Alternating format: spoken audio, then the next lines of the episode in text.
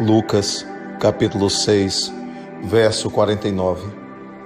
Mas aquele que ouve as minhas palavras e não as pratica, é como um homem que construiu uma casa sobre o chão sem alicerces. No momento em que a torrente deu contra aquela casa, ela caiu e a sua destruição foi completa. Tenhamos humildade, façamos uma análise profunda sobre as nossas crenças, convicções, sobre as ideias que alimentam a nossa mente. Será será que o evangelho está interiorizado dentro de você, dentro de mim, dentro de nós?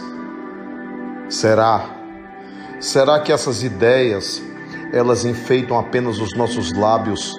Será que essas ideias elas estão servindo apenas como convenção social, um modo de aprovação social diante das pessoas para dizermos aos outros que somos isso ou aquilo, que frequentamos esse ou aquele lugar?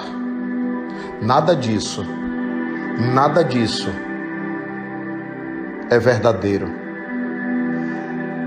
Se por dentro não houver rocha, se não houver alicerce, se efetivamente você não estiver seguro na mensagem do Cristo. Nós temos exemplos disso todos os dias. Inúmeras pessoas que frequentam lugares e acreditam ter paz nos lugares, mas quando saem dos lugares, perdem a paz.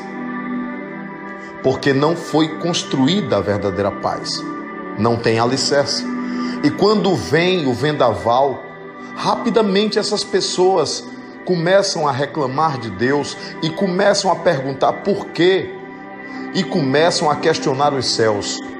Essas pessoas começam a ter medo, essas pessoas começam a se desesperar, porque não há alicerce a casa desmorona. Precisamos construir esse alicerce.